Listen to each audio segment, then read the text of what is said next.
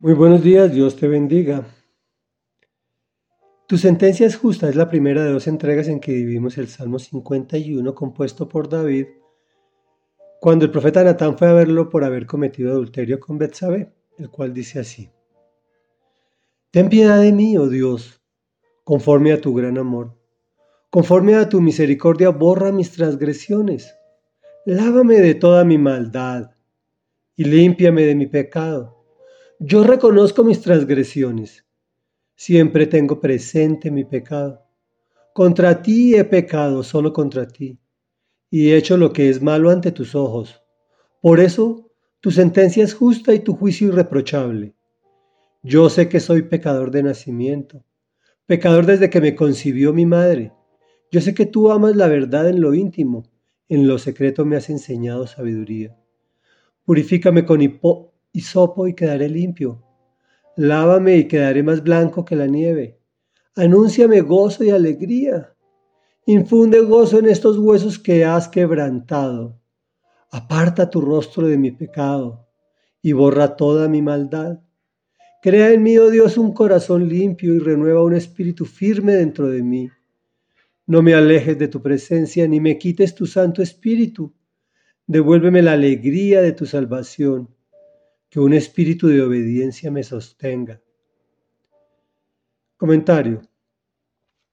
David había adulterado con la mujer de uno de sus oficiales, y como no pudo ocultar el embarazo, mandó matar a Urias, su esposo, para casarse con ella y tapar el pecado, tapar el embarazo. Entonces Dios envió al profeta Natán para exhortarlo, después de que él ya creía que que todo había pasado que no nadie se había dado cuenta. Pero cuando Natán llegó, David reconoció inmediatamente su pecado. Yo reconozco mis transgresiones, siempre tengo presente mi pecado, tu sentencia es justa.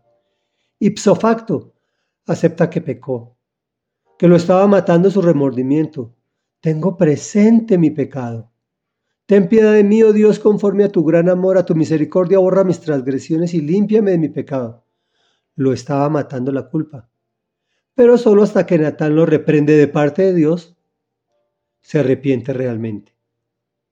Yo sé que soy pecador de nacimiento y pide perdón. Aparta tu rostro de mis pecados y borra toda mi maldad. Reconoce que solo el Señor puede restaurarlo. Anúnciame gozo y alegría, infunde gozo, crea en mí, oh Dios, un corazón limpio, renueva un espíritu firme dentro de mí. David había sido exitoso en todo, sus guerras y todo eso. Precisamente se había quedado en el palacio disfrutando de los triunfos de sus batallas. Había dominado, había consolidado todo su pueblo. Sus las doce tribus de Israel estaban bajo su mando. Estaba haciendo un gobierno muy bueno y se había quedado para disfrutar en el palacio mientras tenía otra guerra donde precisamente Urias estaba peleando. Pero ese pecado lo estaba matando. Por eso le dice, no me quites de tu presencia tu Santo Espíritu. En el Antiguo Testamento no se reconocía como al Espíritu Santo tal como hoy. Y entendió que ese Espíritu Santo se retira del pecador. Eso también es, es profético. Que había perdido la alegría de vivir. Y aquí viene la pregunta del millón. ¿Estás en condiciones similares? Pídele al Señor su perdón y Él te perdonará. Te restaurará y te devolverá la alegría. Reflexión.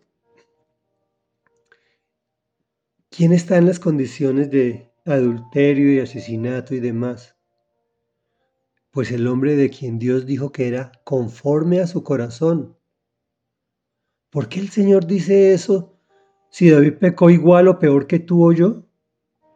Simplemente porque no escondió su pecado como hacemos tú y yo sino que lo confesó y se arrepintió.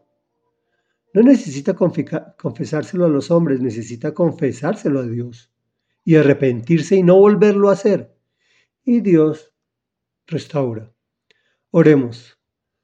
Amado Rey, Dios y Padre de la Gloria, Padre de nuestro Señor Jesucristo, en compañía del Espíritu Santo, venimos a reconocer nuestros pecados porque hemos sido pecadores porque hemos hecho lo que te desagrada. Hemos hecho cosas terribles, Señor, iguales o peores que David, aunque no queramos reconocerlo, queremos que nos pongas un corazón que reconoce que tú tienes razón, porque siempre tenemos presente nuestro pecado cuando no lo confesamos. Por eso te pedimos, hoy venimos a ti a confesarlo y a pedirte que, conforme a tu misericordia, borres nuestras transgresiones y que nos laves de toda nuestra maldad y nos limpies de nuestro pecado. Que solo tú, solo tú, solo tú eres santo y que contra ti, solo contra ti hemos pecado, hemos hecho lo malo delante de tus ojos. Por eso tu sentencia, sea cual sea, es justa y tu juicio irreprochable, porque somos pecadores desde que nacimos. Enséñanos sabiduría, purifícanos y límpianos para quedar verdaderamente limpios.